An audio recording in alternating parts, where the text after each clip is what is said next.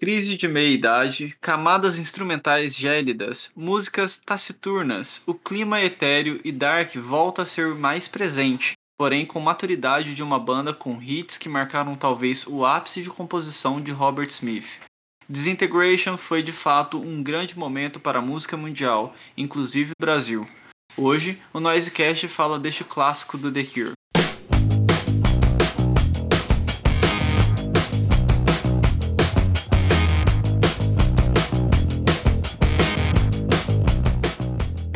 E aí galera, estamos começando mais um Dissecando!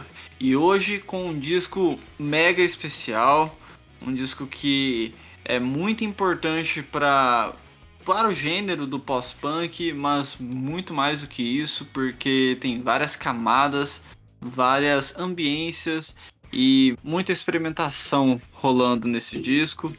E esse disco aqui do The Cure foi lançado no dia 2 de maio de 89, Disintegration. A gente vai falar bastante aqui sobre ele hoje e principalmente, né, porque é um dos programas especiais do Noisecast para o Primavera Sound 2023 São Paulo. The Cure está encabeçando este line-up maravilhoso do Primavera desse ano. E para fazer esse grande dissecando aqui hoje, eu trouxe ele, Bruno Barreta. E aí, mano, como é que você tá? Cara, eu tô maravilhoso aqui porque você, proferiu essa frase aí, né? De programas especiais porque de artistas que vão para o Primavera Sound. Então eu gostaria de externalizar aqui, caso não já eu já não tenha feito o suficiente para todo mundo em volta de mim, que eu vou ver o Robert Smith na minha frente. Isso é uma coisa muito muito importante a se deixar claro, entendeu? Se não for para quem tá escutando, é para mim e é uma coisa narcisista e é isso aí mesmo. Então é maravilhoso.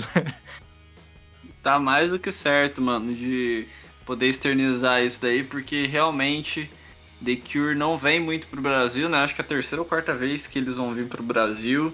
E, pô, numa turnê mega especial aí.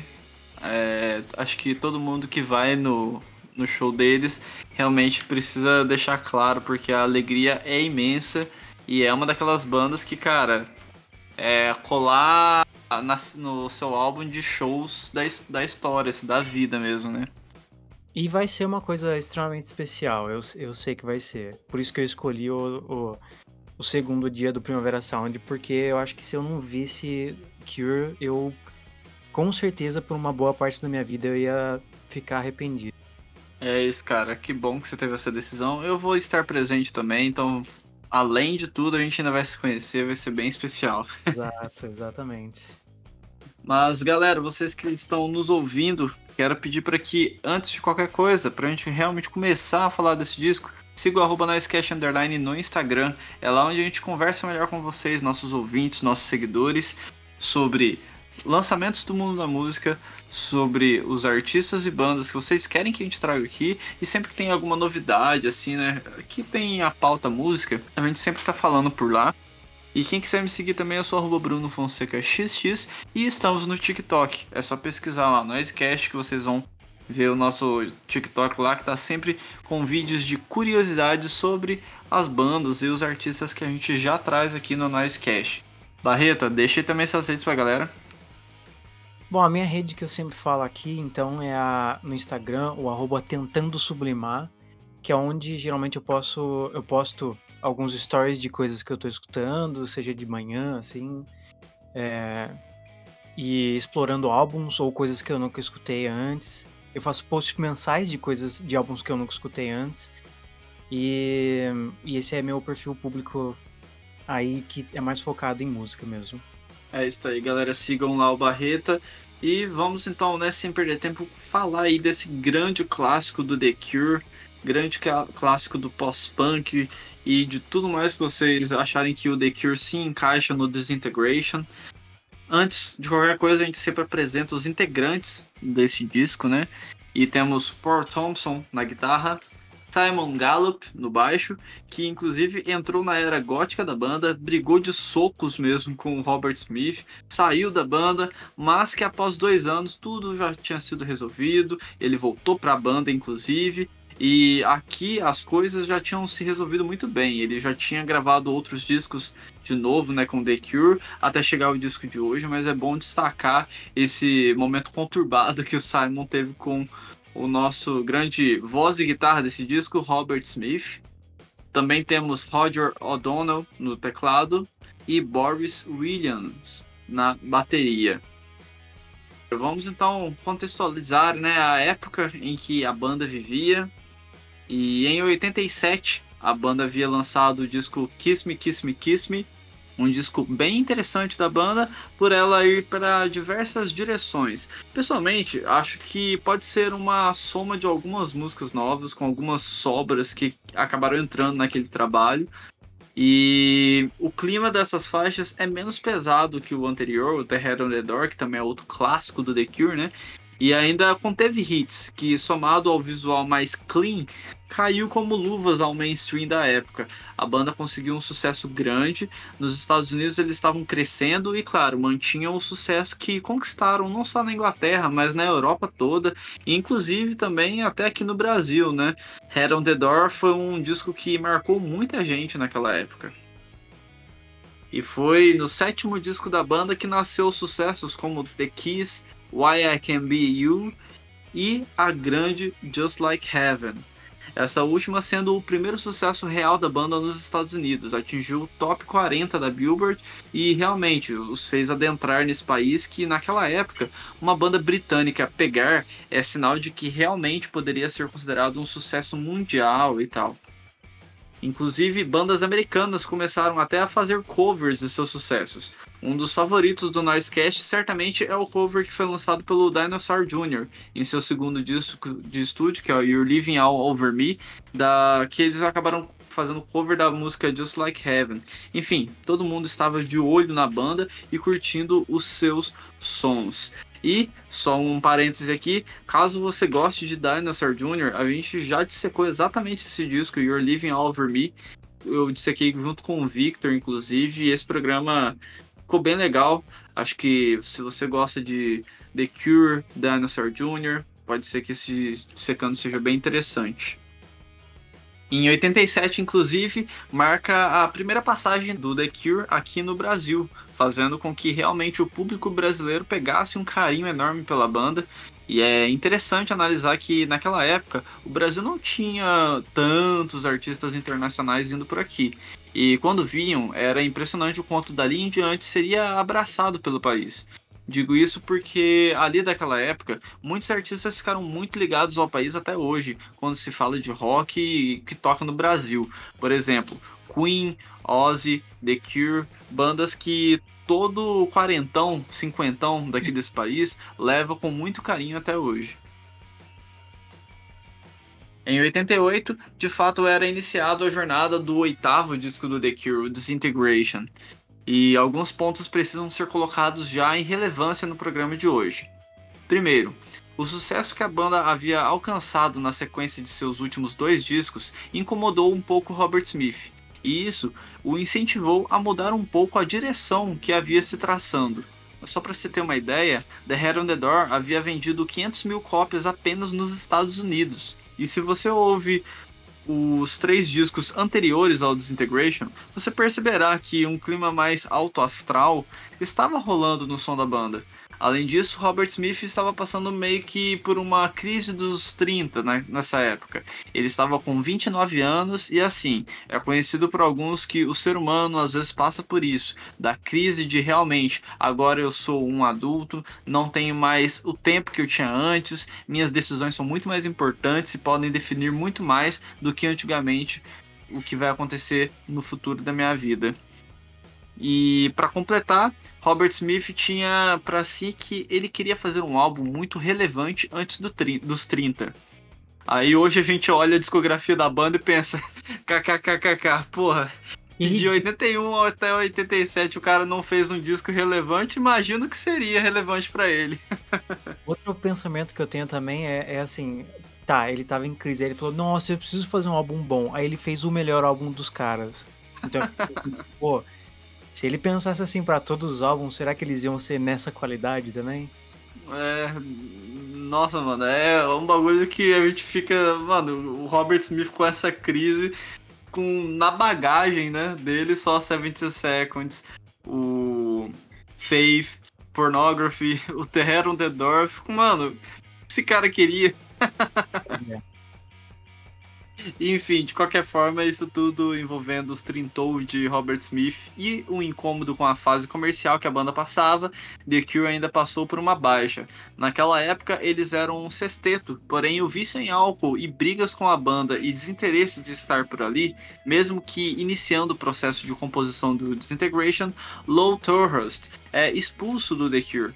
Low, que era membro cofundador da banda, porém Precisava seguir em frente, mesmo que isso custasse a saída dele.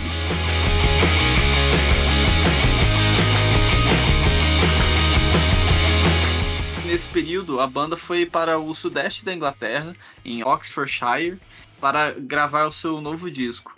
E nessa época, Robert começou a fazer o uso de LSD, algo que ele mesmo admitiu ter influenciado em músicas criadas nesse período.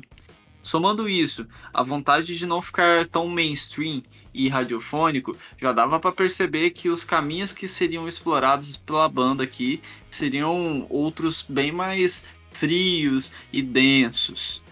Camadas de teclados espaçados e densos, músicas introspectivas, importância nas camadas entre cordas, além de letras bem escritas e normalmente reflexivas, que deixam todo o disco bem experimental até, visto os trabalhos anteriores e que em alguns momentos chega a lembrar algo presente no Closer do Joy Division, porém com uma veia mais radiofônica que o The Cure sempre teve, mesmo que a banda não quisesse isso nesse trabalho. E não sei você, Barreta, mas eu sinto que esse é o disco que realmente tem uma pegada mais experimental e introspectiva que os anteriores da banda. E que de fato chega a ser engraçado como que a banda foi para esse caminho e público. E é mesmo assim a mídia e o público abraçaram ainda mais eles e acabou que o Disintegration é um dos discos mais aclamados da banda, se não o mais aclamado. E eu digo ainda mais que dá até para dizer que, visto algumas faixas mais longas e com exploração no instrumental, que aqui o The Cure consegue nos trazer traços de dream pop em meio ao pós-punk da banda, e até hoje vemos umas bandas indies com esse ar mais introspectivo dizerem que esse é um disco muito influente para inspiração delas. E isso eu digo até chegando em bandas que, teoricamente, não tem nada a ver com The Cure e que explodiram muito nas últimas décadas, como por exemplo The XX. Olha, eu diria, na minha opinião, que até 89 eu acho que o Pornography é o álbum mais anti-pop, anti-rádio que eles tinham até então.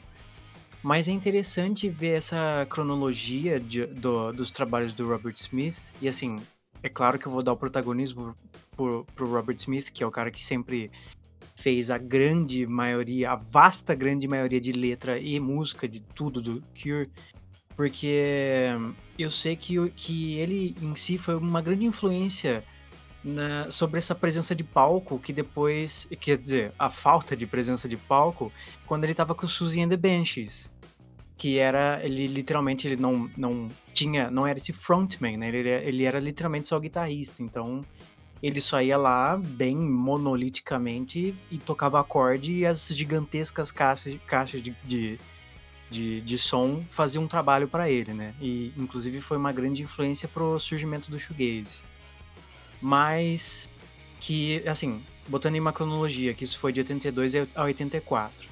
E o Pornography foi lançado em 82. Então a gente tem aí é, um amplo tempo onde o Cure poderia ter continuado com isso e fazer essa coisa atmosférica, mas eles fizeram o contrário. Então eu acho que o Disintegration é, é onde eles, eles tinham garantido essa fama e aí Robert Smith falou, ok, eu preciso fazer uma coisa aqui que seria complexa, que poderia ser considerada um melhor álbum. Então aí é quando eu acho que ele juntou essa sensibilidade pop com todo, essa, todo esse elemento gótico, realmente, que quando você pensa em gótico, com certeza você lembra do Cure. Com certeza, é uma das bandas que certamente as pessoas mais se lembram, né? Sim, não tem como. E é que nem eu falei, cara, é, você pega bandas que não tem nada a ver sonoramente com The Cure e são novas, né? E falam que é uma das principais influências, né? E até bandas até desse novo pós-punk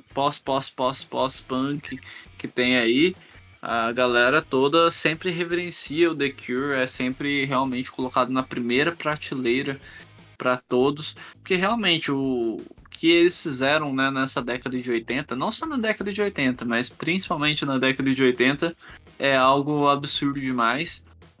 E aproveitando esse gancho aí que você deu dos discos, né? Até o Pornography estavam indo para um lado, aí do The, Head, do The Head on the Door foram para outro, e parece que o Disintegration vem exatamente para amarrar o que eles tinham construído lá no início, né? Exato, é. É, dizem, eu não sei se é uma coisa que a própria banda reconhece, né? Mas eu sei que os fãs, eles falam que a, é, da, sobre a trilogia gótica, né? Que seria o Pornography, uh, o, o Disintegration e o Blood Flowers. Eu sei que tem gente que considera também o Faith sendo parte dessa trilogia gótica e deixando o Blood Flowers de lado. Mas eu acho, eu gosto bastante do Blood Flowers, eu acho que é, que é justo estar tá nessa trilogia gótica. É, mas eu acho, de, dentre tudo isso, eu acho muito interessante que todos eles vieram em um tempo muito diferente um do outro. E, então dá pra ver que os caras eles têm uma criatividade e, e quando eles querem se esforçar. porque, assim, eu posso, posso criticar aqui e falar que algumas, alguns álbuns deles não é, assim, o ápice da criatividade, o ápice da, da da complexidade e feitura de música, que nem o Wish. Eu não gosto muito do Wish.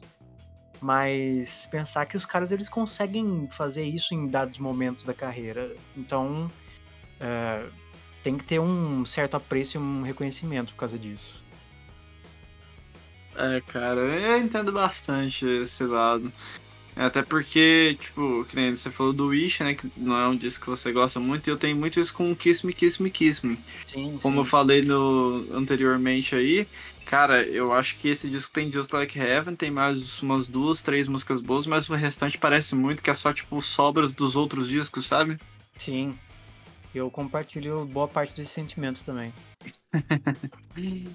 Mas, enfim, né? Como eu citei, o Roberts estava compondo algumas músicas com um instrumental bem presente e frequente, né? E não que as letras eram pequenas de um modo geral, era apenas o foco em trazer a trilha perfeita aos ouvidos enquanto ele conta algo, em seus momentos certeiros durante o disco. Isso tudo pode, ou não, mas eu acho que sim. Isso tudo pode ter sido pelo fato de que muitos cineastas ali na época mandavam trechos de filmes para que o Robert Smith tentasse compor a trilha e tal e algumas ideias que o Robert não utilizava e fazia ficar com aquilo em mente e tentava trazer para o trabalho da banda. Acho que isso talvez tenha ajudado um pouco a trazer algumas dessas faixas mais longas que estão no disco, afinal, são quatro das 12 faixas que ultrapassam 7 minutos de duração cada. Então acho que pode ter a ver. Que inclusive já vou falar aqui que são as melhores. Não, mentira. é, o, o período de gravação do disco foi entre dezembro de 88 e fevereiro de 89. E durante este período houve um incêndio no estúdio que a banda estava. Quando isso ocorreu, foi um momento bem intenso para eles, porque eles não conseguiram salvar algumas das fitas de gravação, alguns instrumentos também ficaram para trás, porém conseguiram recuperar uma parte boa do material e dos instrumentos também, incluindo um item pessoal de Robert que mais tarde eu falo melhor sobre.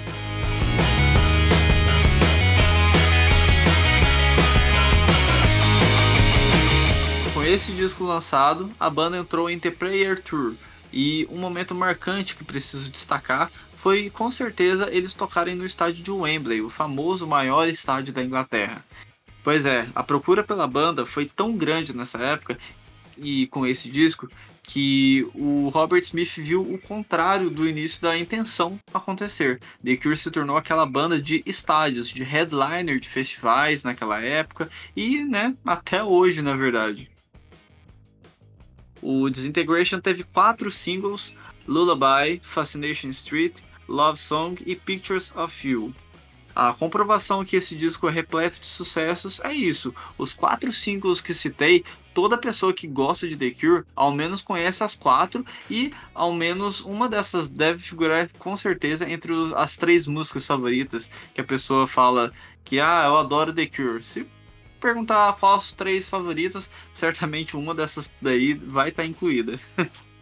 o disco chegou ao top 3 no Reino Unido, Lullaby foi o maior sucesso até aquele momento da banda no Reino Unido, alcançando a posição de número 5 nas paradas musicais.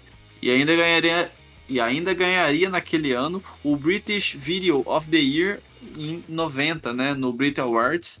E Love Song nos Estados Unidos chegou à segunda posição da Billboard, segundo lugar. A versão em vinil contém 10 faixas, porém em CD e a forma como está nos canais de streaming, Disintegration conta com 12 faixas em seu tracklist, incluindo The Last Dance e Homesick. E é claro, a gente aqui no Noisecast vai trazer aqui o dissecando no faixa faixa das 12 faixas presentes no disco, porque né, essas músicas não tem como deixar sem citar aí durante o programa. Pra mim é a versão oficial e ninguém vai tirar isso da minha cabeça. E, gente, vou puxar agora aqui a produção do disco. David Allen foi o engenheiro de som e produtor do disco. Assistente de som foi Roy Spong e Richard Sullivan. O disco foi gravado no Hookend Recording Studios e lançado pela Fiction Records. Puxando aqui agora a capa do disco, Barreta, o que, que, você acha aí da capa do Disintegration? Cara, eu acho que se configura naquela clássica categoria que eu sempre falo aqui de, de músicas onde quando tem muita textura de som, uh, uma foto que nem essa combina demais, porque, cara, assim, faz vários anos que eu conheço esse disco e até hoje eu tenho dificuldade para discernir qualquer elemento dessa capa, a não ser a cara do Robert Smith. Cara, então, é interessante essa história, vamos colocar assim, né, que você tem com essa capa.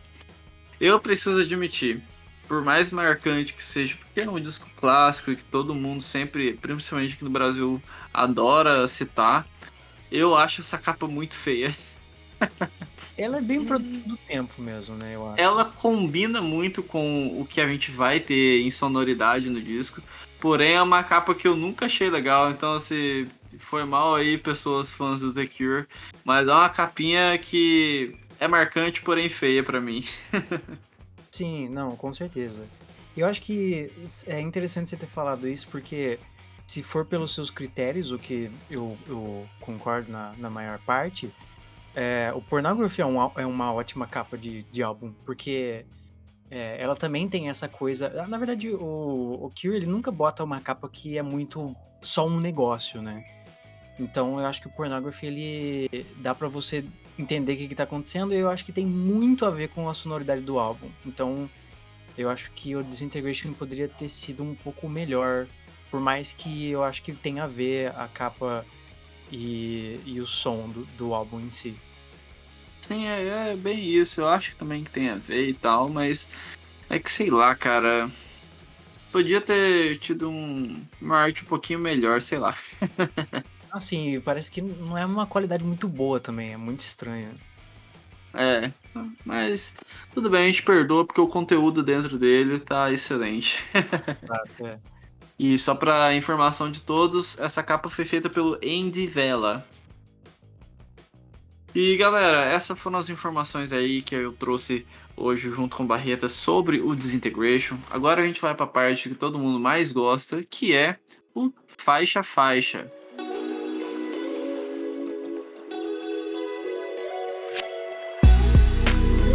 Começando pela Plain Song. É um belo cartão de visitas que a banda dá ao ouvinte. É interessante como de fato Plain Song já mostra a exploração, como eu já falei antes, do instrumental e da climatização das faixas. As primeiras palavras do Robert Smith aparecem só com 2 minutos e 40 segundos de uma, da música, que chega a 5 minutos e 15 segundos. Ou seja, metade dessa música é só os instrumentos, os instrumentos e a bela ambiência de teclado e que permeia a música toda e que é bem marcante, inclusive, nessa camada de teclados. Então, assim, os primeiros 50% da música é apenas música instrumental, o que eu achei que combina já bastante, né, com o que a gente vai acabar ouvindo aí durante o disco. Cara, para mim isso foi um divisor de águas em relação a meu conhecimento do Cure. Eu acho que eu conhecia, eu conhecia as músicas mais famosas, é, principalmente Boys Don't Cry, porque quem não gosta de Boys Don't Cry? E eu acho que teve um dado momento em que meu pai falou, tipo, é o seguinte, você não conhece Cure, então eu vou botar isso aqui para você, e talvez tenha sido Plain Song. Acho que talvez ele falou pra eu, pra eu escutar o Disintegration inteiro. E essa música explodiu a minha cabeça, porque para mim eu fiquei tipo, tá, essa coisa mais bonita que eu já escutei na minha vida.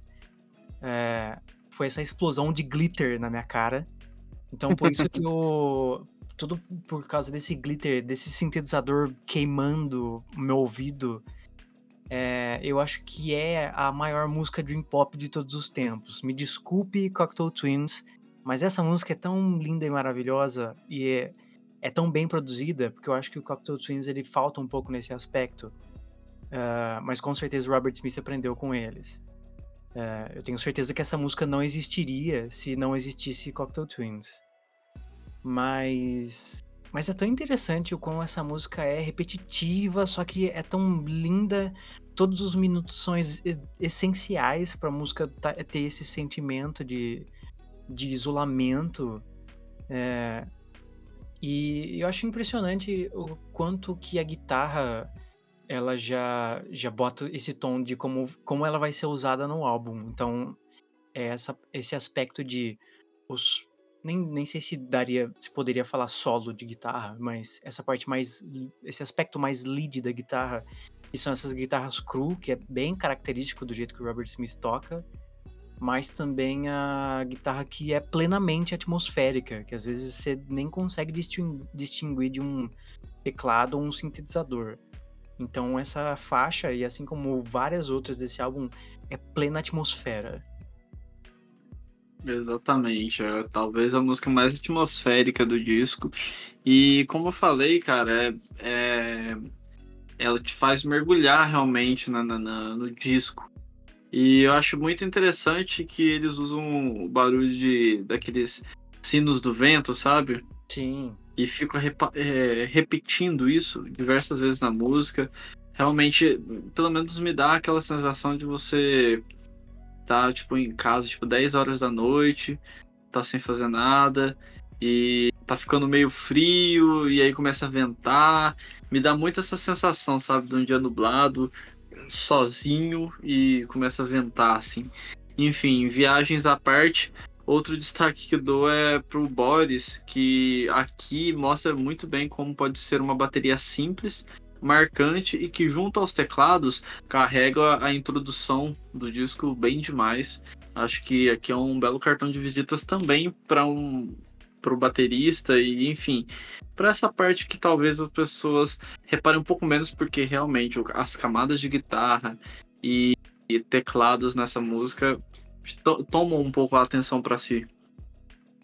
É, antes de mais nada, eu preciso falar que essa música, para mim, se, se abaixa um grau de temperatura, eu já boto ela, porque para mim é, é meu álbum de inverno, Disintegration. E essa música, então, acho que é absolutamente perfeita pra, pra tipo, ok, inverno chegou, está frio pra cacete.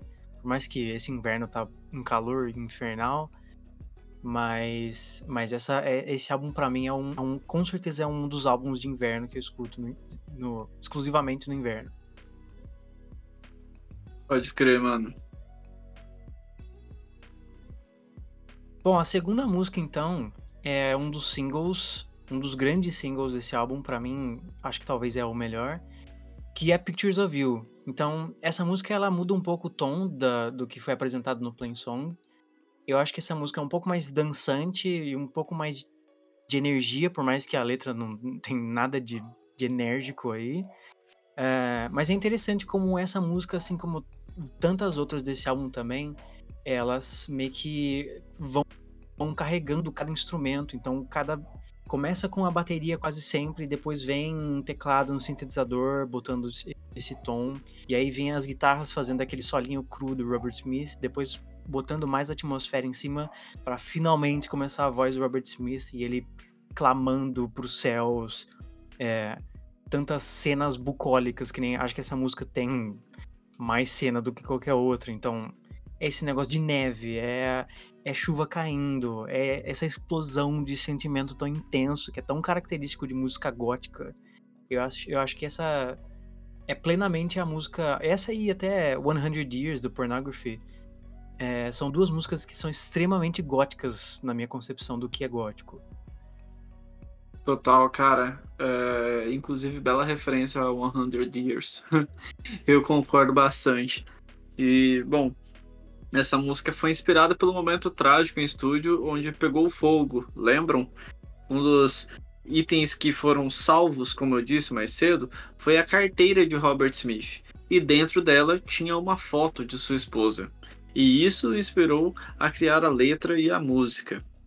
Curiosamente, quando a música foi lançada como single, uma dessas fotos da carteira de Smith se tornou a capa do single. Então acho isso uma curiosidade bem interessante aí sobre Pictures of You. E eu acho esse riff dessa música, cara, muito bom. Baixo e guitarra aqui estão brilhando demais. E assim, se você parar para ouvir o disco, você entende porque que ela foi escolhida como single facilmente. Só que, gente, uma coisa tem que se destacar. Uma música de 7 minutos e 28 segundos foi escolhida como single. Só aí você vê a é. intenção real do Robert Smith. é, eu acho que, assim, para quem tá escutando e conhece, tem, que tem escutado essa música uma ou duas vezes, mas que não sentiu absolutamente nada de sentimento quando Robert Smith falou There was nothing in the world that I ever wanted more than feel you deep in my heart. Se você não sentiu nada escutando essa frase, você é um monstro, entendeu? Porque não existe mais intenso, um sentimento tão profundo que nem esse. Assim, nossa, se isso. Eu tô, eu tô pensando nisso aí, eu tô quase já chorando, mas se essa. com certeza eles vão tocar essa música no show. Essa parte eu vou desmaiar, entendeu? Essa, essa, essa frase significa tanto, essa frase é tão The Cure, é tão Robert Smith, é incrível, é, icônico. Sim, cara, é, isso daí é uma coisa que acontece diversas vezes na carreira da banda, mas é impressionante como o Robert Smith realmente é um ótimo compositor e como ele consegue passar em palavras coisas tão profundas e bonitas, né, cara? É, é, o Robert Smith, é, como eu já estava falando, estava numa crescente muito boa em discos, conseguindo variações e tal, mas ele falou que queria fazer um álbum marcante e aqui o Pictures of You, acho que na parte de letra, talvez seja o cartão de entrada para falar que sim, ele estava fazendo algo muito grande no Disintegration, até nas letras. Agora chegando aqui a terceira faixa do disco, Close Down. Olha esse timbre de baixo de Simon Gallup. É, tá maluco, velho. Absurdo demais. Ainda mais com essa bateria e teclado que ajudam a climatizar a faixa muito bem. Você tinha falado aí, Barreta, que baixou um grau na temperatura. Você já mete o Disintegration para tocar com a grande é, entrada de Plain Song, né? Eu acho que quando escurece ou quando começa a chover, ou seja, tem uma mudança brusca de luzes no, no clima, hum. acho que hum. Close Down é aquela música que eu gosto muito de colocar. É, eu sei que não é uma música muito falada assim do The Cure e tal, mas cara, eu amo demais essa faixa. Principalmente porque, como eu falei, esse baixo do Simon Gallup é, porra, bizarramente maravilhosa. E é uma música mais reflexiva, né, em letra, sobre ficar sem tempo, ou que o tempo está acabando e que à medida que você envelhece, as emoções que você sente se tornam menos fortes do que as que você tinha anos atrás, e que o cinismo te entorpece. Cara, eu acho que uh, o tema dessa letra é exatamente, junto com Pictures of You, o que o Robert Smith estava passando naquele momento. Ele estava mais reflexivo, queria fazer algo importante, tava com essa crise dos, dos 30, né? De tipo, puta, preciso fazer algo relevante, só que ao mesmo tempo ele já sentiu muitas coisas na vida, né? Igual e, na época lá da outra trilogia que eles consideram do The Cure de gótico, né? Que é a 70 Seconds, Faith e Pornography. Eles passaram por muitos momentos difíceis né, nessa época aí. E acho que Close Down é uma música que consegue trazer toda essa história que o Robert Smith passou nos últimos anos de uma forma bem bonita. E, cara, esses teclados é algo que também me marcam muito. Eu adoro Close Down. Eu, eu acho muito interessante que, pelo menos esses, é, o Disintegration e eu, eu diria o Melancholy também, é interessante como a letra tem tanto impacto em mim, que é justamente pelo fato de que os caras que escreveram, eles não estavam presentes, sabe? Eles estavam eles estavam reflexivos pensando no passado e levando essa reflexão do passado para pensar um futuro, mas eles não estavam presentes, sabe? E isso para mim faz toda a diferença quando você tá escrevendo uma música. É, mas assim, no geral, cara, eu diria que Close Down é, para mim tá par a par com o resto dos singles de, de grandiosidade. Eu, eu adoro, adoro, adoro essa música. É, para mim foi estranho quando eu escutei ela pela, pela primeira vez, porque eu fiquei tipo, que estranho, essa música me parece incompleta. Mas eu acho que naquela época eu não tinha uma concepção muito forte do que era post-punk. Eu acho que eu nem tinha escutado Joy Division na minha vida ainda. É, então eu acho que até eu diria que Close Down foi a porta de entrada pro mundo post-punk. É, e no geral eu diria que essa música ela é bem reminiscente do Pornography. Eu acho que é uma, uma batida super fúnebre. É, aquele sintetizador que acho que me lembra um pouco um órgão, só que um pouco mais digital. É, ele é extremamente fúnebre, eu acho muito louco. É, o meu pai falou sobre músicas fúnebres, ele sempre fala sobre o Atmosphere do Joy Division, que eu concordo plenamente. Mas para mim essa música também tá par a par com, com em questão de atmosfera fúnebre. E e assim, eu acho que continua isso aí do que eu falei na, na Pictures of You, de, de os instrumentos eles respiram demais, mano. Porque, tipo, começa com essa batida, começa com o sintetizador no fundo, aí depois vem o baixo, vem a guitarra, aí depois vem a voz do Robert Smith que completa tudo e preenche tudo. E isso eu acho uma característica do álbum que é, que é bem forte e, e carrega a estrutura de todas as músicas. Mas essa música é fantástica, eu adoro essa música. É, cara, é aquilo que a gente tava falando, a... só de trazer o instrumento do jeito que ele é, o The Cure nesse disco e principalmente nessa música consegue trazer tantas camadas sonoras que te essa daqui é uma música que meio que te faz levitar, sabe? Aquela música que te coloca no ar, assim, porque é um bagulho absurdo. E, cara, é, é legal de se trazer isso, né? Que nem uma banda pós-punk que os, o sintetizador e a bateria são os que te fazem realmente ficar, sei lá, boca aberto mesmo, sabe? Sim. Né? Em, em, plena terceira música do disco, assim. É um bagulho que é muito único mesmo. The Cure é muito único e acho que essa música aí, vocês já viram, né? Eu gosto bastante e acho que ela é bem única em alguns lados para mim, assim, mais pessoal mesmo. E de qualquer forma, é até curioso, né, trazer isso, mas eu estou exatamente hoje que eu tô gravando esse disco aqui com 29 anos. E eu nunca fui muito fã de The Cure até os últimos anos aí, de uns dois, três anos pra cá, que eu comecei a escutar mais o The Cure. Então eu trazer logo esse disco aqui que o Robert Smith tava com 29 anos e hoje que eu tô gravando com 29 anos, eh, tem, tem, traz uma, uma relação meio esquisita, meio forte demais para mim. é, eu fico pensando, tipo, porra, eu tenho 24 anos e o cara tinha 29 e tava com essa crise fodida, né? Aí eu penso, é. porra, se eu fizer um Disintegration Bruno Edition com 29 anos, foda-se, o que, que eu tô fazendo na minha vida? Nada, tá ligado? E o cara tava fazendo o 17 Seconds, tava fazendo pornography, tava fazendo o caralho, e eu faço porra Tava não. fazendo a história, né? Exato, ele tava mudando a história da música, sabe? Ele tava inspirando absolutamente todo mundo. É, mano, bizarro. Bom, a próxima música, a música de número 4, nada mais nada menos é do que a queridinha de fãs e também de não fãs. É a música que se você escuta o mínimo de indie, provavelmente você vai botar no Dia dos Namorados em alguma publicação no Instagram. que é Love Song. É uma música extremamente querida para todo mundo. Então, eu acho interessante, é, é, claro, né? Sempre começar, quando a gente fala dessa música, é, falando da inspiração que é a esposa do Robert Smith, porque sem ela existir, não existiria essa música. Que basicamente foi um presente de casamento dele para ela. E, assim, eu não sei você, mas eu diria também que é um presente para mim, porque.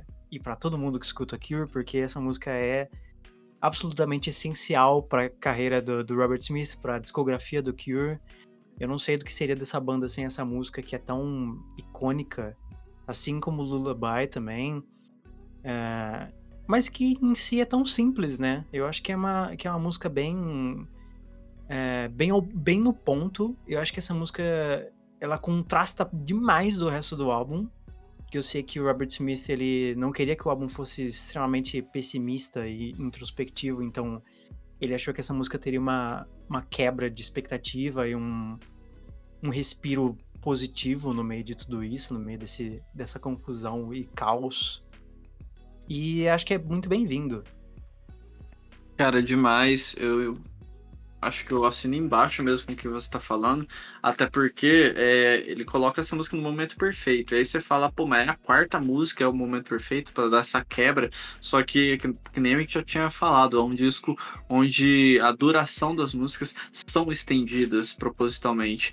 Então, na hora que começa a tocar Love Song, já foram mais de 16 minutos de músicas do Disintegration. Então é meio que o momento perfeito para você lançar aquela radiofônica. E, cara, você falou tudo. É, Love Song é uma daquelas músicas The Cure.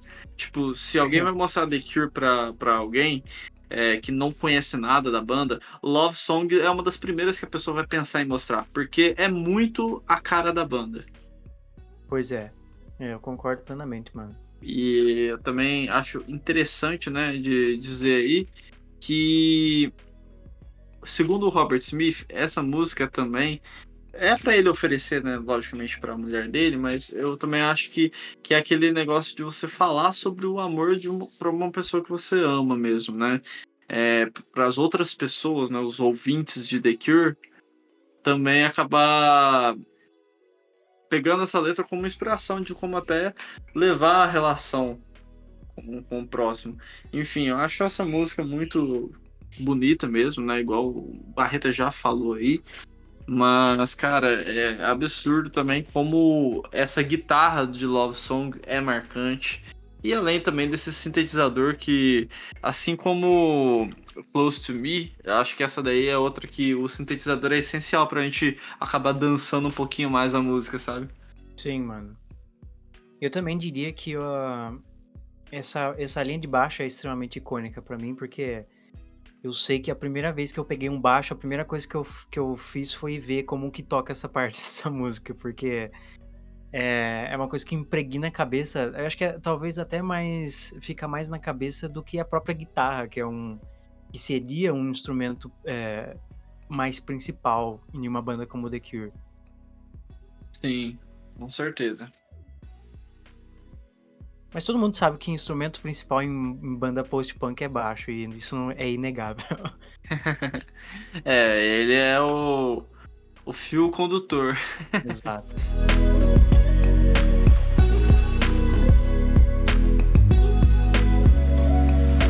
Falando em baixo, vamos agora com Last Dance. Essa música tem um baixo bem marcante logo no início, porque ele é bem agudo, né? E de uma forma que contrasta muito bem com o sintetizador. E segundo Robert, essa música é sobre quando a gente revê uma pessoa que a gente gosta após muito tempo e percebe que não sente mais nada por ela. Não, é tipo, ah, eu gostava muito dessa pessoa no passado, mas hoje ela só não me diz mais nada. E Cara, eu acho que esse o tema dessa letra é muito algo que muitas pessoas já devem ter passado e não precisa nem ser aquela pessoa que eu gostava muito antes e hoje eu vejo ela e não sinto mais nada. É pessoas que a gente acaba convivendo durante um certo tempo da nossa vida, seja por conta de escola ou trabalho ou coisas do tipo. E quando você, depois de muito tempo sem ver, vê essas pessoas, você tipo, ah, foi importante algum tempo, mas Hoje você simplesmente não liga, sabe? Acho interessante analisar por, por essa minha visão. É, com certeza, mano. Eu acho que dentre quando eu, as primeiras vezes que eu escutei, essa foi a letra que mais ficou na minha cabeça. É, é uma coisa que dá pra você discernir bem, porque algumas das, das músicas têm um efeito pesado na voz até. Mas acho que a letra é bem. Todo mundo já passou por isso. Então é uma coisa que fica realmente na cabeça. Agora sim, eu vou falar um negócio que eu gostaria de saber o que, que você acha também. Porque, assim, primeiro de tudo, vou falar do baixo de novo. Porque pra mim, se eu tô com baixo na mão, eu com certeza vou imitar o Peter Hook ou o Simon Gallup. E, e essa música é. a linha de baixo dessa música é insana. Essa linha de baixo é icônica, é incrível mostra exatamente a identidade desse cara dentro da banda. E aí, com isso, eu falo, como que essa música tava de fora do, do, da versão original publicada pela primeira vez? Porque, para mim, essa música, sem ela no álbum, sabe, tira, tira muito valor do álbum, para mim, sabe? Eu acho que essa música é, é muito irmã de Close Down, porque tem essa. É, acho que ainda tem essa parada fúnebre. Então eu fico pensando, como que isso aqui tava fora do álbum antes? É, para mim inconcebível. É, cara, eu também. Se trouxe um questionamento aí que eu realmente não tenho nem resposta também, porque eu concordo muito, né, cara? É uma música. Quando você falou, fúnebre pra caramba. Tem tudo a ver com um disco e como que não saiu, né? Será que, sei lá, por duração do disco, eles acabaram falando, ah, vamos tirar essa daqui, e é isso. Não, enfim, não dá para entender realmente. Até porque esses detalhes do Simon Gallup nessa música realmente é demais. E eu uhum. também acho a letra dessa música bem interessante pela forma que o Robert Smith fala, né? I'm so glad you came. Tipo, essa frase me marca muito, sabe, durante a, a música. Pois é. E. Cara, é realmente. É, acho que vendo por esse lado de, do, do, contrabaixo da música, como que essa música não entrou, né? Só por isso daí já valeria tanto. é, inclusive eu nem sabia até você vir falar pra mim, mano, que ela não tava. E aí eu, eu me rebelei, sabe, contra tudo possível, porque eu pensei, porra, como assim? Essa música é tão incrível. Por que, que ela não era do disco, né? Sim, não, e tem tudo a ver. E assim, você falou da letra. E, e não é só na música que ela tem a ver com o resto do álbum, é na letra também, sabe? Isso aí tem tanto a ver com Pictures of You, tem tanto a ver com algumas músicas que a gente ainda vai falar, sobre essa parada de relacionamento, sobre mudança, sobre confusão. É, uma, é um. É essencial, é essencial. Bom, a sexta música dessa, desse disco incrível é uma música incrível, e eu tô puxando só os singles aqui. é Lullaby, que é tão incrível quanto os, todos os outros singles, talvez eu não sei dizer se é mais conhecido do que Love Song ou não, mas assim como Pictures of You, que é, que é interessante pensar que, que essa música tão longa, é, que, o, que o vocal começa com quase 3 minutos de música, é, Lullaby tem um vocal que você não dá para entender porra nenhuma que o Robert Smith tá falando, porque ele tá é, como eu digo. Cochichando, né? Tem um vocal claustrofóbico, cara. Porque. É, é literalmente isso. O cara inventou a SMR, tá ligado?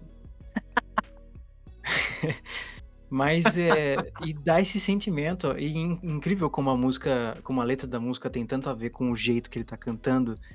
É, e eu fico me perguntando o, o quanto isso foi proposital. O, o que veio antes? A, a letra ou o, a forma que ele canta?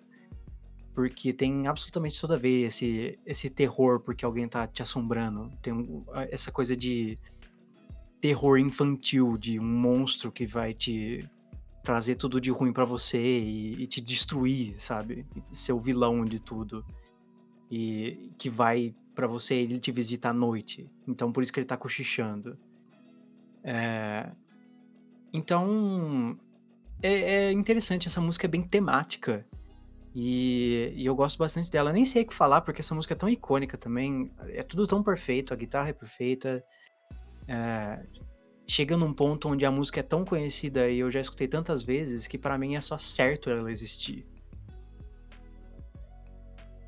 É muito certo ela existir, cara. Bom, vamos lá. Primeiramente respondendo a sua pergunta para depois falar uh, os meus meus elogios a essa música. É, muita gente sabe até, mas o Barreto não sabe, eu acredito que também deve ter muita gente que não é tão ligado ao The Cure e vai adorar saber disso. Que essa música é inspirada em um pesadelo que Robert Smith tinha com muita frequência, desde que ele era criança até ele realmente com 29 anos, ainda ter pesadelo de aranha devorando ele. Então eu acredito, respondendo ao questionamento que você se faz, é que na hora que Robert Smith estava escrevendo sobre isso, eu acho que ele falou: tá, escrevi a letra, eu acho que eu preciso tentar trazer uma forma como se eu realmente tivesse no sonho e contando para alguém que vai ter um, uma aranha que vai tentar me devorar e coisas do tipo, né? E eu acho que é por isso que ele fala dessa forma cochichado, mas foi depois dele fazer a letra, ele como se ele estivesse contando a história, né, do que que ele provavelmente deve ter sonhado tantas e tantas vezes durante a vida. E assim, eu acho genial a forma como ele canta essa música por conta disso. Tipo, ele tá contando uma história que ele passava quando ele, ele era mais jovem e que ele continuou passando durante a vida inteira. E parece realmente que ele tá te contando um negócio muito assim, sabe, uma história e coisa do tipo. Então assim, eu acho absurdo mesmo ele ter é, acabado fazendo nascer a Lullaby do jeito que é. E principalmente por conta do nome da música, né? Se vocês fizerem a tradução aí, Lullaby quer dizer canção de ninar, né? Então, tipo, tem todo esse.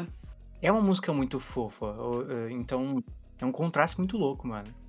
Sim, e isso daí é uma coisa que o The Cure sabe fazer muito, né? Umas letras que é uma coisa e a música é completamente o oposto. Pois é, mano. Mas de qualquer forma, cara, essa música aqui eh, talvez me falte palavras, até por ser uma música que quase todo mundo conhece. Lullaby é, eu acho que é a música que, durante esse tempo que eu estava ouvindo o disco, estudando ele para dissecar, é a música que mais ficou na minha cabeça. Esse riff de guitarra eu acho genial, é com certeza uma das músicas que eu acho mais é, interessantes no, no lado da guitarra. E eu acho muito diferente pelas composições do The Cure. Por mais que é, é, o The Cure ali e tudo mais, eu acho muito diferente esse ritmo que é aplicado em Lullaby. E além disso, esse sintetizador que fica rolando a música inteira, cara, esse negócio fica muito na cabeça. Nossa, então, assim, é uma música que durante o tempo que eu fui estudando para fazer esse dissecando, eu falei, mano, eu preciso me controlar para não ficar tipo 10 minutos falando do quanto eu acho genial esse, esses detalhes da música, né? A forma de cochichar, o baixo, por mais que seja simples, ainda tem um destaque muito legal. A bateria é reta, mas mesmo assim é perfeita para dar realmente a base para a guitarra e o sintetizador realmente preencher todas essas ambiências e espaços que tem na música. E, cara, eu acho que se for comparar, igual você estava falando de Love Song e Lullaby, é, se for pelos plays do Spotify, Love Song é um pouco mais amada do que Lullaby. Mas de fato, Lullaby é muito conhecida. É aquele negócio, né? É um disco que tem esses dois hits certamente todo mundo conhece, se ouve um pouquinho de The Cure, né? Sim. Então, de qualquer forma, preciso só finalizar dizendo óbvio que eu adoro essa música mesmo. É, eu acho que é um dos momentos assim mais geniais do Robert Smith no disco. Pode não ser de melhores momentos assim de que, nossa, aqui realmente eu acho que ele acertou em tudo, mas acho que a forma de compor uma música, talvez o Lobais esteja entre realmente as melhores da carreira e pelo menos para mim nesse disco a forma como ele é, acabou dando a luz ao Lullaby, realmente foi genial. Eu acho essa música sensacional, cara. É, para mim, assim, é, história de vivência. Uh, eu teve uma época que eu tinha muita paralisia do sono. Então, é, um jeito de eu combater paralisia do sono era quando eu tinha controle de mim mesmo, para não voltar a ter paralisia do sono, eu sempre botava música. Então, essa era uma das músicas que eu botava porque, porra, o tema tem tudo a ver, né? Então, era uma coisa confortante até, porque a música é tão fofa, mas fala exatamente do que eu tava passando, basicamente. Sim, total. ah, eu preciso dizer que eu caí no, numa, não é numa fake news, mas eu caí numa armadilha. Que eu não. Antigamente eu não tinha ideia do que essa música se falava, né? E. Aí quando eu fui ouvir com um pouco de atenção, só que sem ler a letra ainda, foi, nossa, é um, uma música meio sexy, né? Esse, esse ritmo e tal. Aí quando eu vi a letra, eu falei, nossa, completamente ao contrário do que o que eu tinha pensado no, no início. Nunca que eu, que eu acreditaria que o Robert Smith tá falando alguma coisa sexy. é o ritmo, é o ritmo. É. Bom, gente, vamos lá. Sétima faixa do disco, Fascination Street. Energia lá em cima. Essa daqui é complicada, viu? Simon dá só aquele cartão de visitas básicos, o baixo aqui toma as rédeas da música e mostra por que Simon Gallup é realmente um dos baixistas mais icônicos, não só dos anos 80, mas do pós-punk principalmente. E cara, eu acho essa música, assim, ela realmente dá uma adrenalina, dá uma energia que é difícil colocar em palavras. Mas eu queria trazer aqui que essa música aqui eu realmente quero trazer um trecho em letra traduzido aqui meio que hum, mais ou menos aqui para vocês, só para vocês terem uma ideia que eu acho que realmente o Robert Smith estava num momento de composição de letras que é absurdo e eu vou traduzir aqui um pedaço dela que eu acho genial. Ele fala: É, eu gosto disso em você. Como eu gosto de você gritar.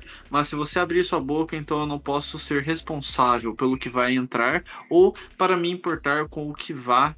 Então, apenas arranque seu cabelo, apenas arranque sua careta e vamos nos mover pela batida como nós sabemos que está acabando. Se você desliza abaixo, deslize sobre os meus ombros, então apenas arranque sua cara, apenas arranque seus pés e vamos alcançar o tempo de abertura abaixo na rua da fascinação.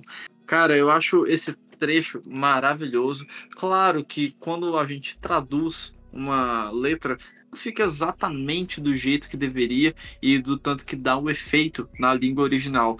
Mas é um momento muito marcante e além de, da letra ser muito boa, a forma como o Robert Smith evoca a sua voz aqui é muito contagiante. É impossível você, depois de ouvir algumas vezes, né, não cantar junto com ele na mesma intensidade.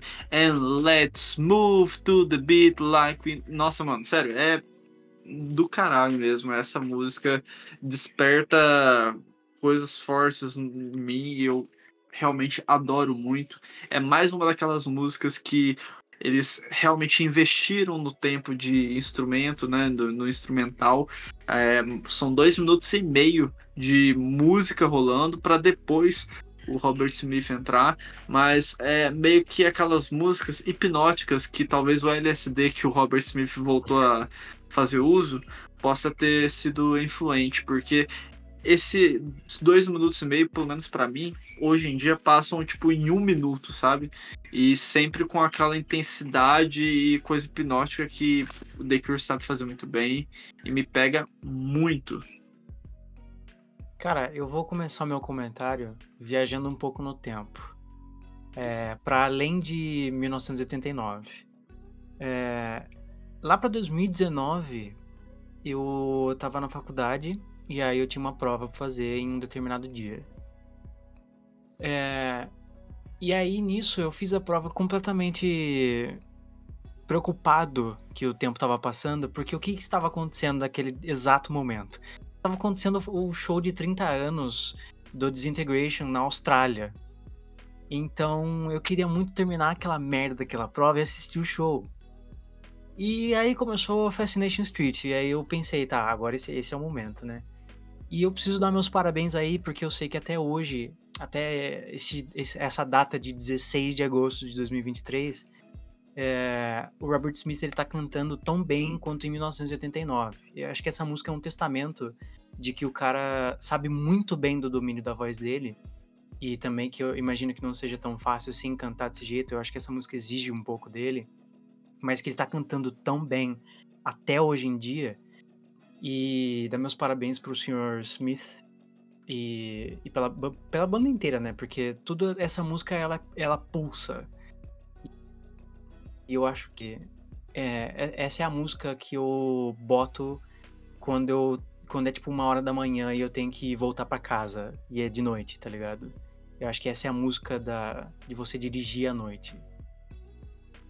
Mano, muito bom. e é assim, essa música é genial, cara, e é realmente um dos momentos que a gente para pra pensar, né?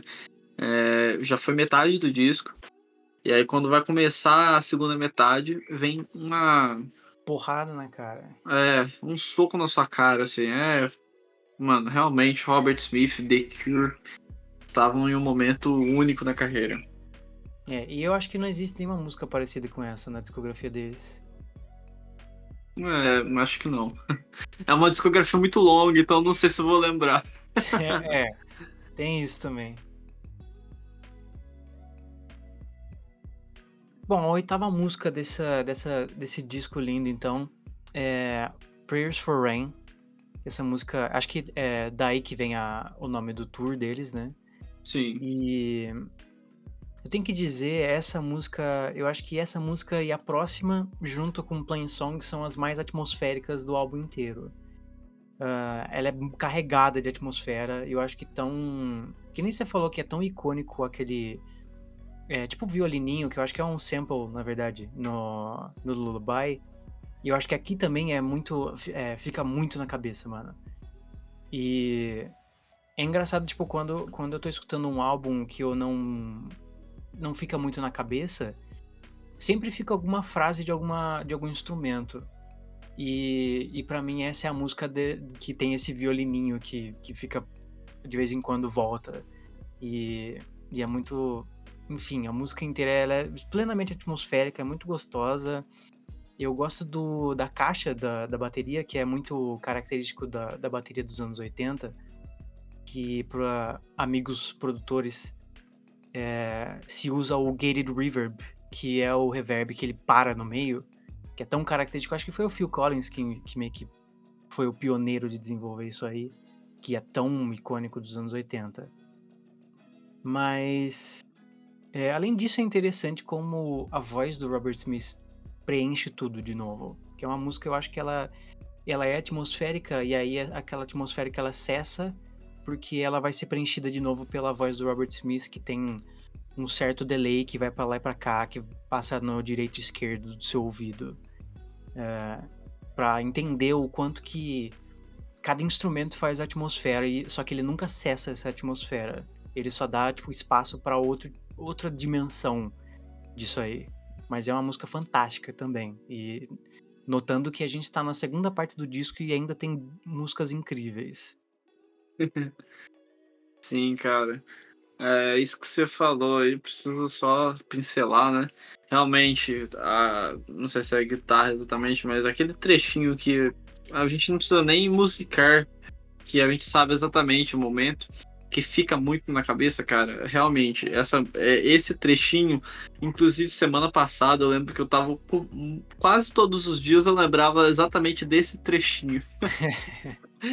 e você falou, né, que essa daí é uma das músicas mais atmosféricas e, cara, é impressionante como as músicas mais atmosféricas são onde o vocal do Robert Smith se mantém mais emocionado e que realmente consegue preencher cada lacuna que precisava, né?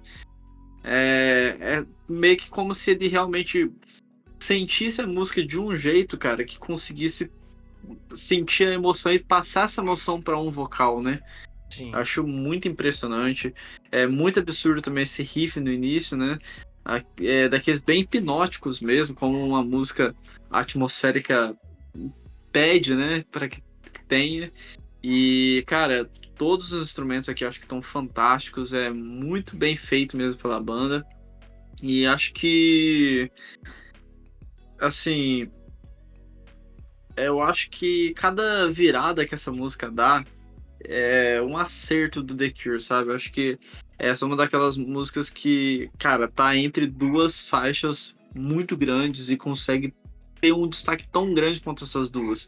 Coisa que, cara, eles devem ter, ter tomado muito cuidado na hora de encaixar o, a sequência das músicas. Porque entre Fascination Street e The Same Deeper Water as You, cara, não é qualquer faixa que ficaria bem aí, não, nem do próprio disco. Então, acho que realmente Prayers for Rain foi um lo local certo na hora certa. Sim. É também gigantesca.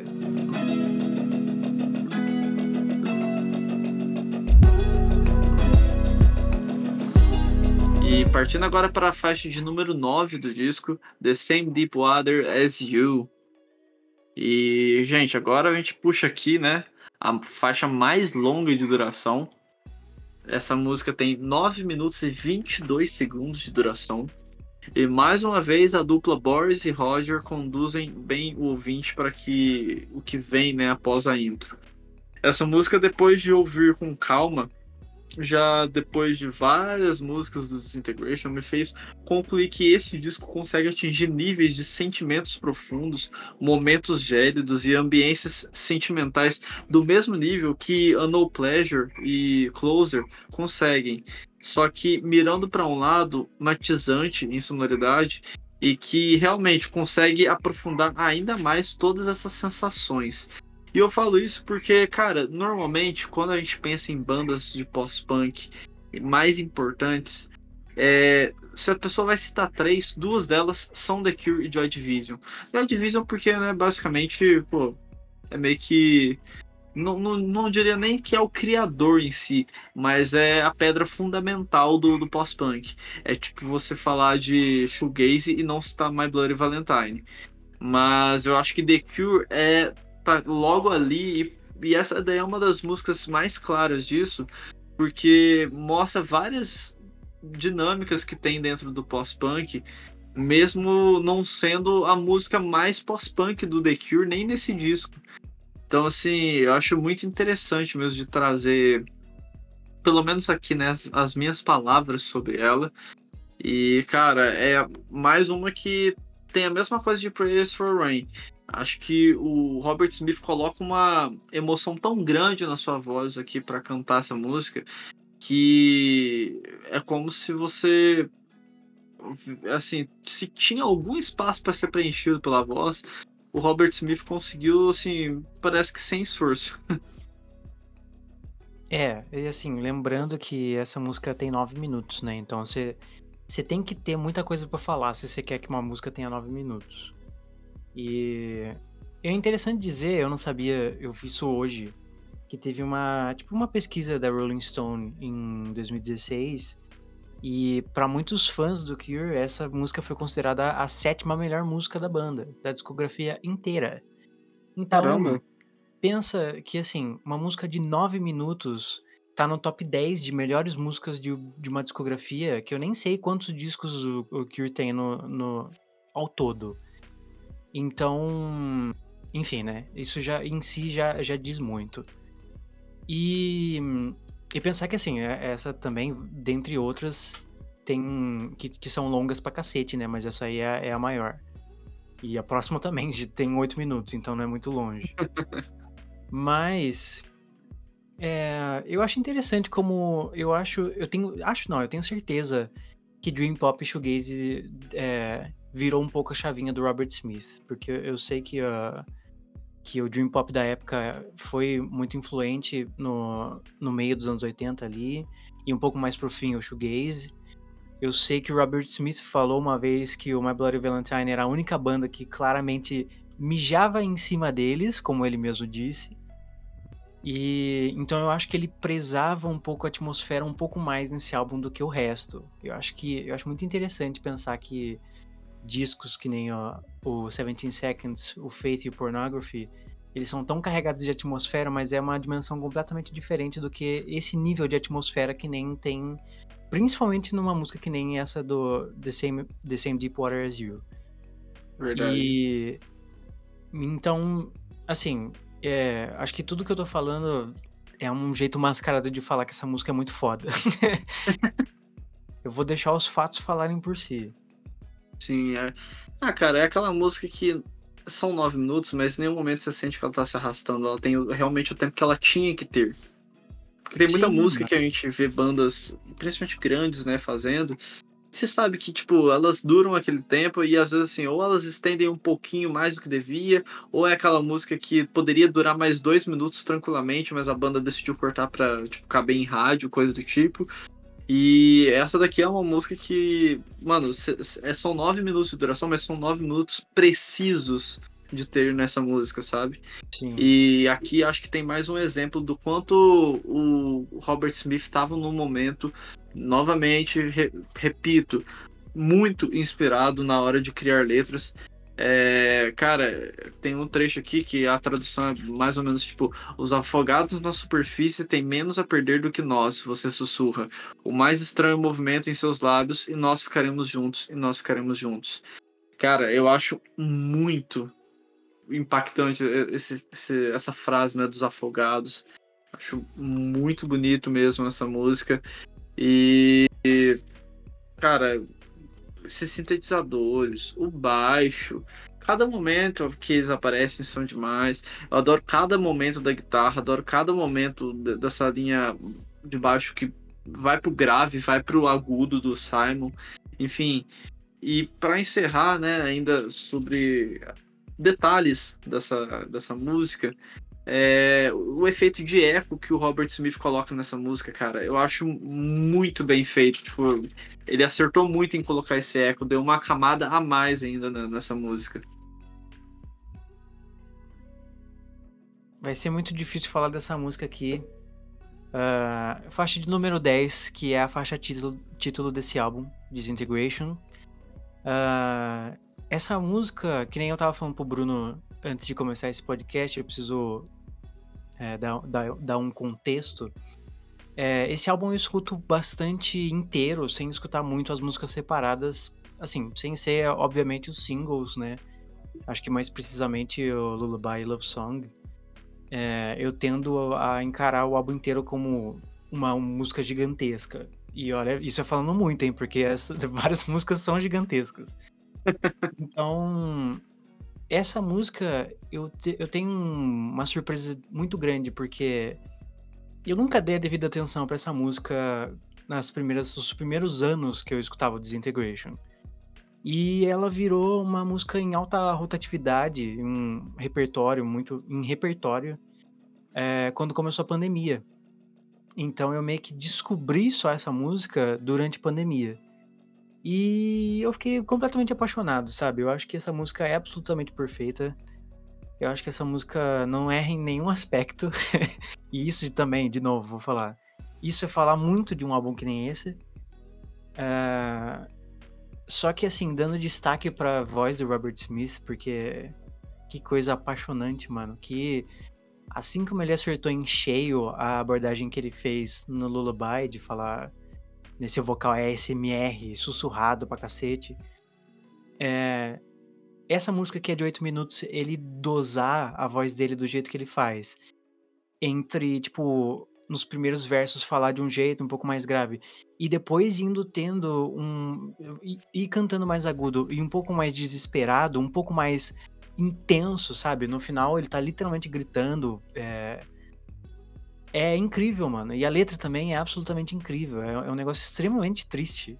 Então.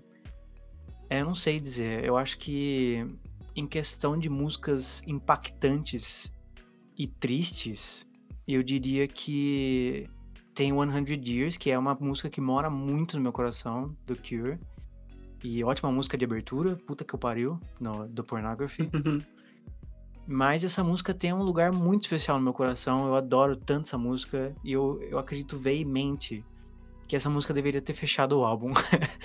Eu acho que essa música fechando o álbum ia ser um negócio de tipo, meu Deus, essa é a melhor banda do mundo. Puta que eu pariu.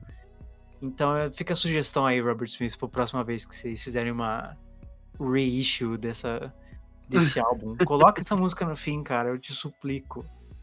Cara, então, vamos lá, né? Eu acho que essa daí é a música que, assim como Praise for Rain e Lullaby, tem aquela guitarrinha que fica na cabeça, sabe? Sim. Porque comigo, cara, foi a, a, assim, quando. Só pra dar um contexto aí pra quem tá nos ouvindo, né?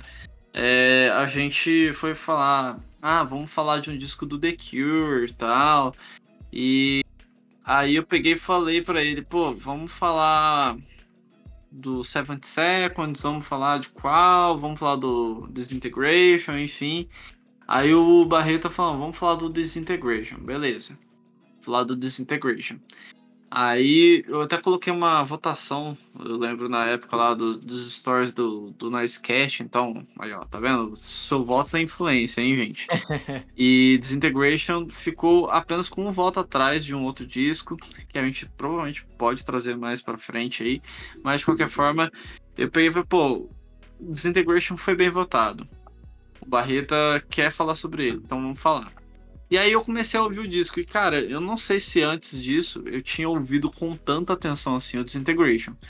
E essa música foi a que teve a guitarrinha que primeiro ficou na minha cabeça. Quando eu acabei o disco e fui fazer outras coisas, a primeira guitarrinha que ficou na minha cabeça foi exatamente essa. Então é bem interessante ver essa relação, né? Do quanto a, a, música pode marcar. E, cara, eu não vou concordar com você que essa música deve encerrar o disco por uma coisa que eu vou falar depois. Mas se ela fosse um encerramento, seria um, um, bom encerramento. Só não digo perfeito, porque ainda vou falar mais algumas coisas mais tarde ainda. Mas, cara, essa música é boa demais. É uma das melhores cozinhas desse disco, inclusive. Eu gosto muito de como soma perfeitamente as teclas nessas partes instrumentais. E quando a gente enxerga a perfeição que a banda chegou em música, né? Não à toa essa faixa leva o nome do disco. Outro momento que o teclado para mim é maravilhoso é que quando dá, tipo, depois de 3 minutos e meio, se vocês repararem, ele vai crescendo em camadas e mostrando o quanto o uso de synths e teclados podem dar uma ambiência e cativar mais um momento em que, em teoria, era simples na música. Roger realmente mandou muito bem aqui nesses momentos que eu tô citando. Eu acho que essa música, se eu tiver um dia ruim, mano, essa música é capaz de fazer eu chorar de soluçar, tá ligado? Um negócio feio mesmo. É, eu acho que essa música, assim como aquela música do Have a Nice Life, ou A Quick One Before the Eternal Worm Devours Connecticut, um título gigantesco, parece uma música do The Cure. Uh, é capaz de me induzir a tristeza, tá ligado? Que essa música é, é, extremamente efetiva. Nossa, mano, sei lá, eu fico pensando como esses caras escolhem essas, essas melodias, sabe? Porque eu fico pensando, cada instrumento é tão triste, cara. Sim. Tudo na música é muito triste, né? Sim, é incrível, é incrível. Enfim. É isso que eu tenho É realmente uma música que te faz desintegrar. Mano, absolutamente, cara. Parabéns pela escolha da, do título. Partindo então agora para a penúltima faixa do Disintegration Homesick. E, cara, teclado e guitarra fazendo talvez a intro mais dramática do disco. Bem sentimentais e bonitos mesmo. Lembram. Lembram até que Plain Song né, usa e abusa do instrumental para só depois o Robert aparecer em voz. Então, Homesick é na mesma pegada. A música tem mais de 3 minutos de instrumental até a chegada da voz dele para uma música de 7 minutos de duração. E vocês já devem estar tipo, caramba, velho, só música longa. Realmente, a segunda metade do disco é só tem música muito longa. E é impressionante o quanto nenhuma dessas músicas longas fica cansativa. É impressionante isso. A banda conseguir fazer isso é bizarro. É, enfim, de qualquer forma, é mais uma, uma prova de exploração de sons muito bem feita para uma letra que parece se referir a um futuro e próximo término de relação, uma espécie de despedida não anunciada, pelo menos foi como eu interpretei essa letra da Homesick. Eu acho interessante essa aqui também ser uma daquelas que estava fora do, do tracklist original. É, por mais que eu concorde um pouco, eu acho que entre essa e Last Dance, eu, eu fico com Last Dance, com certeza. Porque eu acho que essa música também não tem tanto assim a ver com o resto do álbum em sonoridade. Inclusive, eu acho que essa música é muito moderna pra estar tá nesse álbum. Eu não sei porquê, mas tem alguma coisa na produção dessa música que me diz que ela é, que ela é muito moderna. Não sei se é por ter um violão e por ter o piano, que eu acho que até é uma coisa bem característica depois no Blood Flowers. É, eu acho que é uma música que poderia ter, ter ido pro Blood, Blood Flowers, inclusive. Hum, então, é uma música que ela é bem diferente nesse quesito de atmosfera. Eles fazem as, a, os instrumentos falarem por si. Não tem tanto reverb assim no, no, é, no fundo da música. Não tem teclado, né? Eles substituíram por piano. Uh, tem o violão, então tem uma coisa muito mais audível do que o resto do, do, das outras músicas. E até mesmo o vocal do Robert está bem mais cru do que o resto das outras músicas. É uma coisa mais removida, mas assim, considerando que tem Love Song nesse álbum, eu acho que uh, talvez Love Song é um pouco é, é mais removido do resto do contexto do álbum do que Homesick. Então, é, eu gosto bastante dessa música, apesar de não ter escutado tanto assim, confesso. Interessante sua análise, cara. E eu diria que a, a parte que você falou que é uma música muito muito moderna pra, pra época, e realmente, cara, essa música, por mais que era 89, é uma música muito anos 90, você não acha? Aham, uhum, sim, sim, mano. E eu acho bizarro isso também, que, tipo, realmente é uma música que parece ter sido. pegou 10 anos dela, tipo, sei lá, em 99 ela foi criada, eles trouxeram numa máquina do tempo e colocaram no Disintegration. sim. Eu até, Mas... eu fiquei pensando, tipo, porra, será que eles não fizeram muito depois do lançamento do álbum e socaram junto? Foda-se. É, só tipo, ah, essa daqui é tão, tão vibe Disintegration, né? É. Enfim, de qualquer forma, eu acho que ela realmente encaixa menos no disco por conta dessa parte do do instrumental, de ter esse piano muito presente. Eu acho meio. Tipo, acho que é por isso que eles tiraram, sabe? Uhum. Mas de qualquer forma é uma música muito bonita. E esse efeito de phaser que colocaram no baixo vai tomar ah, banho, sim. mano. Porque eu amo esse efeito de phaser. e no baixo, nessa música, é um negócio que, porra, entra meio que rasgando meu peito, sabe? Eu adoro demais. É, realmente, cara, é uma música que não tem como. Tipo, eu não acho que ela teria que estar fora do disco, mas ela é, ainda assim é bem marcante. E, bom, enfim, né, gente? Eu. Mais uma música que eu gosto.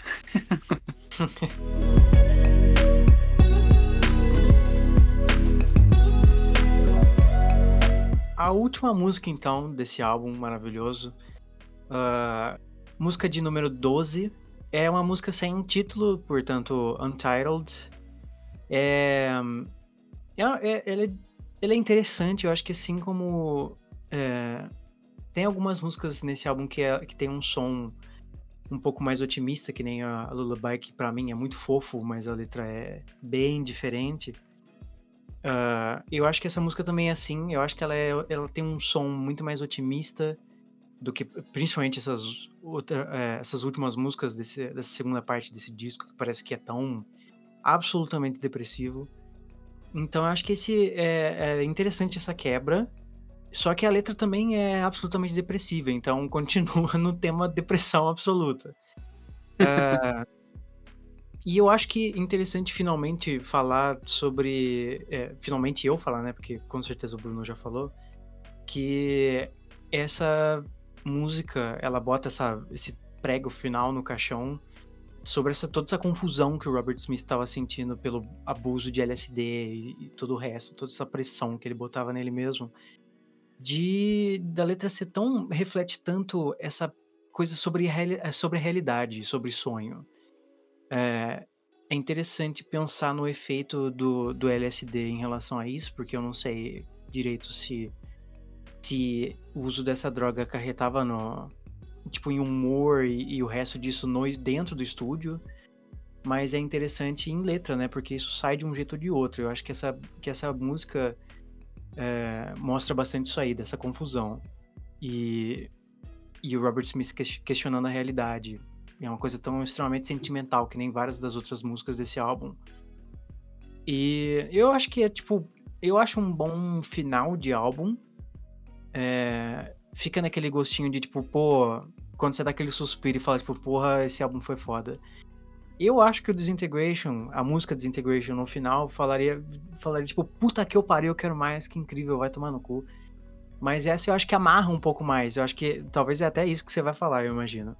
E eu acho que ela amarra um pouco mais todo o álbum e deixa, tipo, um lacinho e fala, tipo, porra, é esse álbum. Só que eu acho que a música Disintegration seria, tipo, uma porrada na cara, sabe? É, é o que eu acho. Cara, bem interessante sua análise. Realmente concordo com bastante coisa, inclusive. Mas vamos lá. Para defender a tese de que Untitled é a música perfeita para encerrar o Disintegration. Sabe quando você assiste aquele filme impactante, profundo e que te faz nem perceber que passou um longo tempo com uma história emocionante e tudo mais? Então, essa é a música perfeita para encerrar e puxar os créditos do filme. Hum. E é exatamente isso que eu sinto dessa música. Eu acho que ela encerra perfeitamente essa viagem e as profundezas que o The Cure nos levou.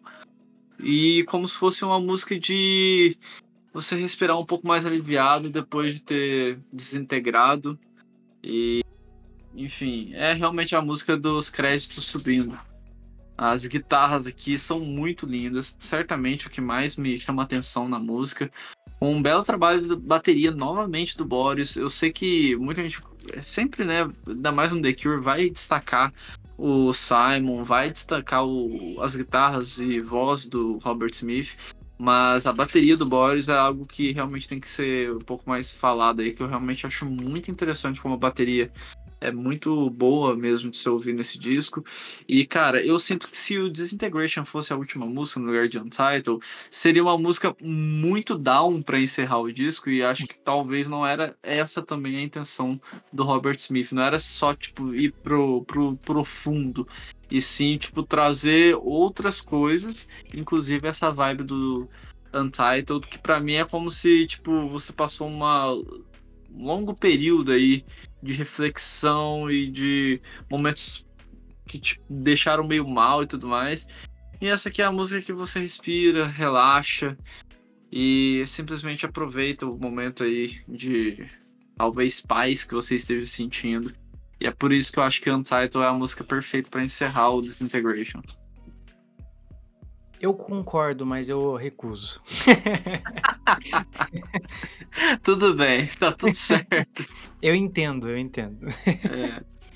É. é, da mesma forma, também entendo você falar que Disintegration seria um ótimo encerramento, mas eu acho que a intenção do Robert foi exatamente essa aí. Sim, sim. Não, eu confio nele plenamente.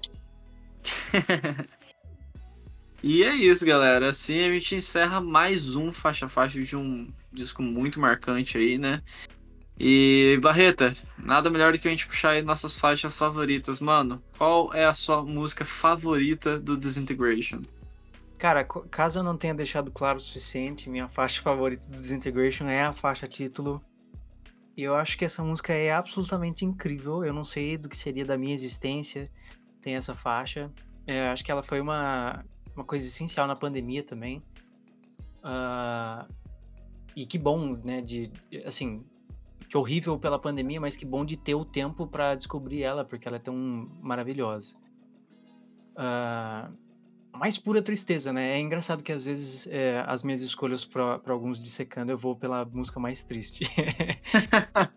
Mas eu não sei, cara. Eu acho que essa música ela resume muito o, o tom do álbum e ainda vou, vou bater aquele, aquele prego de eu acho que todos os instrumentos fazem o que era absolutamente necessário e até um pouco mais.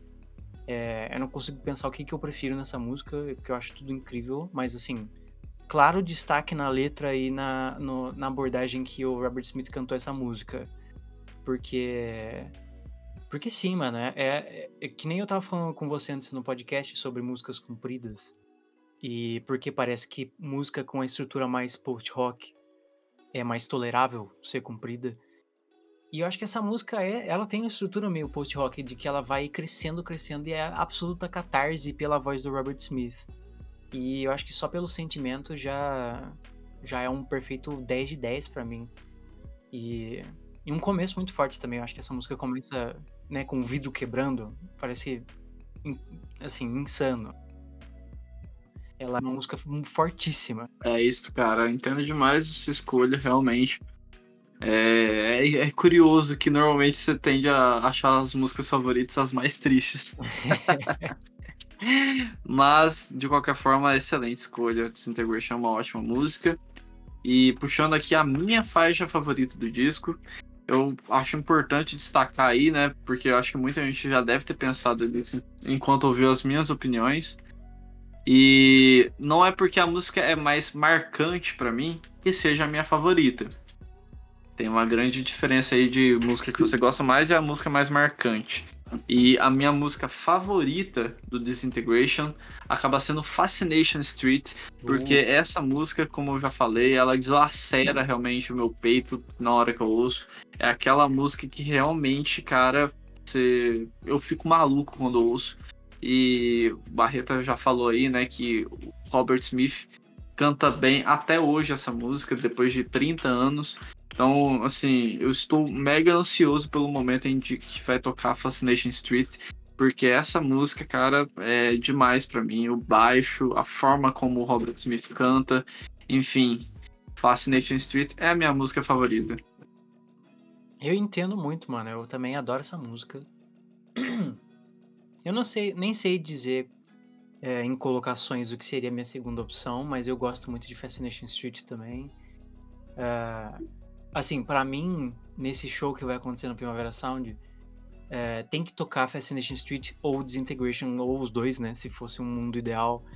Que aí vai fazer o dinheiro ser muito bem pago, tá ligado? Porque são duas músicas que eu tenho alto interesse em ver ao vivo. Eu acho que, que ao vivo captura uma energia muito cru do Fascination Street. Eu acho que também é, pura emoção e pura tristeza ao vivo. É, se no caso eles tocassem o Disintegration.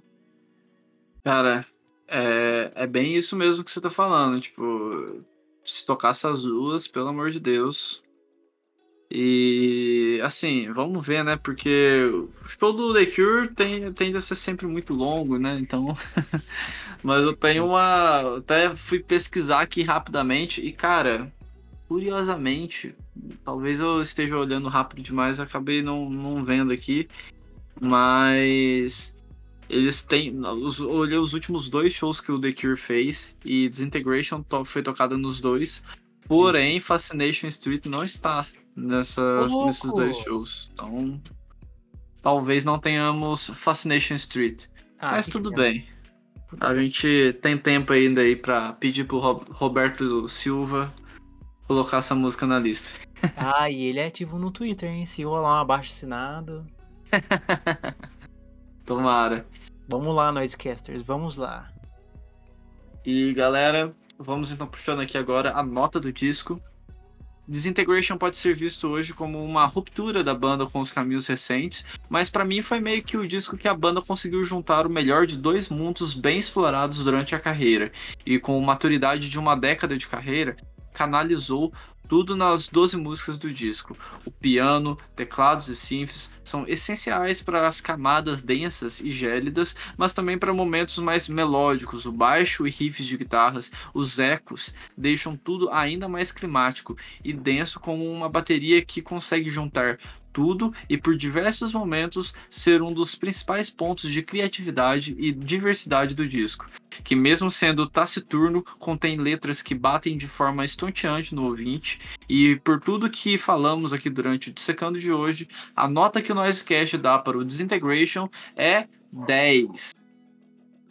É nada mais justo, né, mano? Essa é uma joia, uma joia na discografia do Cure, é uma joia em quesito de gênero, em quesito de. Assim, não é à toa que esse álbum tá em tanta lista de melhores. Então você vê melhores de post-punk ele vai estar tá lá, em melhores de dream pop provavelmente ele vai estar tá lá, em melhores da década de 80 vai estar tá lá, enfim, etc, etc. Esse álbum é incrível e nada justifica a gente não dar um 10 pra esse álbum.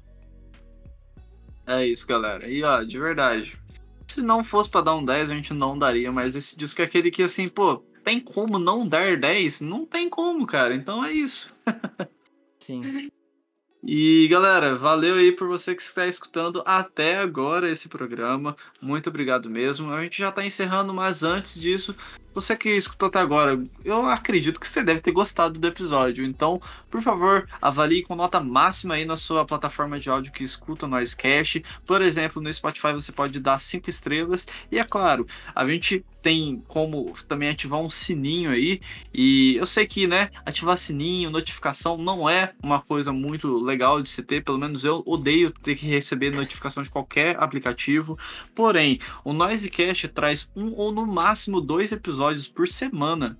Então, assim, é uma ou duas notificações na semana que você vai receber para avisar que chegou um episódio novo aí para você escutar. Então, se você também quiser dá o sininho aí, né? Aperta o sininho aí pra gente. E galera, compartilhe esse episódio com aquele seu pai, com aquele seu tio, com aquele seu amigo, com aquele seu sobrinho, sei lá, que gosta de The Cure, que tem que conhecer a banda. Acho que aqui talvez está o review e faixa a faixa mais completo que vocês vão encontrar desse grande disco do The Cure. Barreta, eu só tenho a agradecer por esse programa, ficou maravilhoso. Valeu mesmo pela sua participação. Eu que agradeço, mano. Eu não sei o que seria de mim se eu não tagarelasse sobre esse álbum que eu adoro, amo tanto. É, quase, quase implorei, eu, assim, eu sei que você não iria contestar, mas assim, caso acontecesse, eu falei, porra, cara, tem como a gente fazer o Disintegration, pelo amor de Jesus Cristo. é, é, mas é, é, tão bom discutir sobre esse álbum e é tão, é tão bom ter esse espaço para discutir junto com uma pessoa que pensa tão parecido comigo. Então, é, eu também só tenho que agradecer pelo convite. É isso aí, mano. Valeu mesmo. E realmente foi um programa muito massa de ter feito. Vai para mais um, né, da, da, da prateleira de discos nota 10 do Noisecast. Quem acompanha aí o Noisecast sabe que são poucos os que têm essa honra. Então, parabéns ao The Cure, parabéns ao Disintegration e logo aí eu e Barreto estaremos lá chorando e assistindo o Roberto Silva com sua banda tocando todos os maiores clássicos do The Cure. Valeu, Barreto, por mais um programa hoje. A gente vai encerrando esse programa. Valeu por você que ouviu até o final. Um abraço e fui!